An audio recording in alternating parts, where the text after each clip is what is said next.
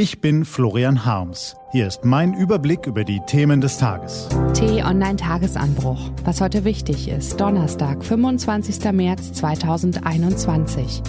Politischer Burnout. So kann und darf Deutschland nicht weitermachen. Angela Merkels Corona-Krisenmanagement braucht dringend einen Neustart. Ideen gibt es ja. Gelesen von Ivi Strüving.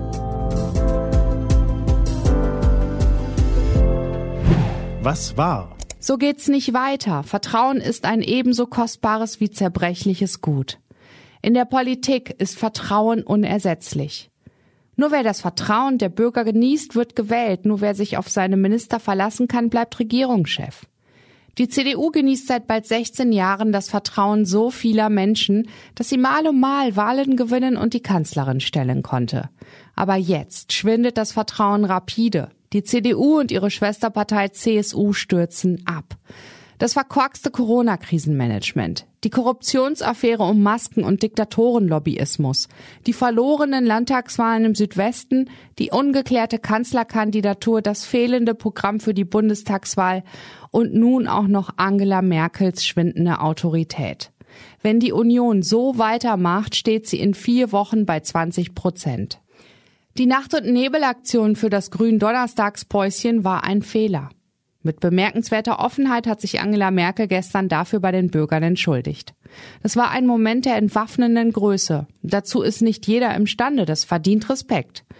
Doch mit derselben Fähigkeit zur Selbstkritik sollte die Kanzlerin nun einsehen, dass das Corona-Krisenmanagement dringend anders organisiert werden muss und dass sie mit ihrer Richtlinienkompetenz den entscheidenden Anstoß dazu geben muss. Föderalismus hin oder her. Schon vor Weihnachten hatten Wissenschaftler die Politiker bekniet, einen harten, aber kurzen Lockdown zu verhängen, um die Gefahr der britischen Mutante zu bannen.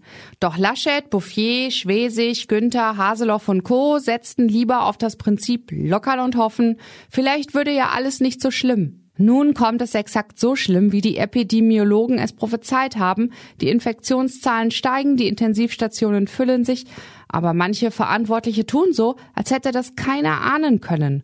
Und es wird noch schlimmer, weil im Kanzleramt Land unterherrscht. Nach einem Jahr Dauereinsatz an der Virusfront sind die Regierenden in Bund und Ländern überarbeitet, ausgelaugt, fahrig. Sie haben den Überblick verloren. Sie sind am Ende ihrer Kräfte.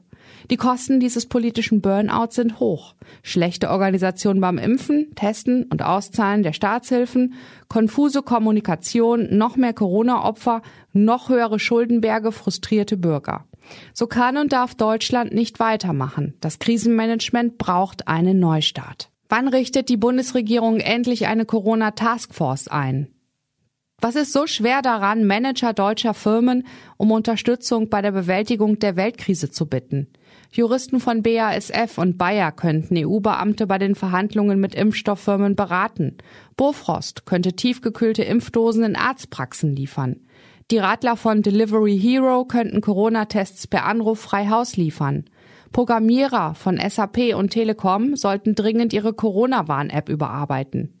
Und wann helfen Logistiker der Bundeswehr, Schulen und Kitas, um sicheren Unterricht für alle Schüler anzubieten, notfalls in Turnhallen? Es gäbe so viel zu tun, so viel zu verbessern. Und dann die quälenden Corona-Gipfel. Warum beginnen die nicht morgens statt nachmittags, damit sie zu Ende sind, bevor keiner der Teilnehmer mehr einen klaren Gedanken fassen kann?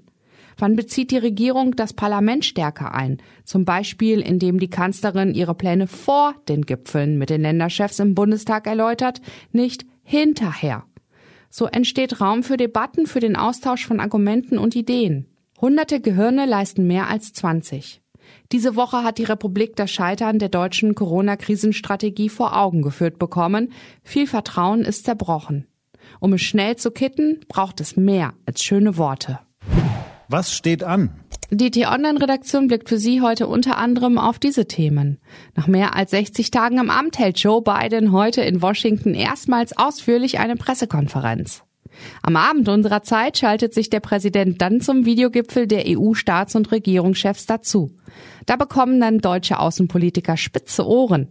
Der oberste Amerikaner will ihnen ein paar Takte zum künftigen Umgang mit Russland sagen. Athen wird heute ein stolzes Jubiläum begehen. Vor 200 Jahren begann der Freiheitskampf gegen die osmanische Fremdherrschaft. Nach der Militärparade wird sich Premier Kyriakos Mitsotakis in den EU-Videogipfel klicken und dabei mit einem Thema konfrontiert, das ihm vor dem Hintergrund des Revolutionsjubiläums bekannt vorkommen dürfte. Es geht um die schwierigen Beziehungen der EU zur Türkei. Außerdem unsere Nationalkicker treten heute Abend in Duisburg zur WM-Qualifikation gegen Island an und Uli Hoeneß, wortgewaltiger Ehrenpräsident des FC Bayern München, debütiert bei RTL als TV-Experte. Diese und andere Nachrichten, Interviews und Kolumnen gibt's den ganzen Tag auf t-online.de. Das war der T-Online Tagesanbruch vom 25. März 2021, produziert vom Online-Radio- und Podcast-Anbieter Detektor FM. Den Podcast gibt's auch auf Spotify. Einfach nach Tagesanbruch suchen und folgen. Ich wünsche Ihnen einen frohen Tag. Ihr Florian Harms.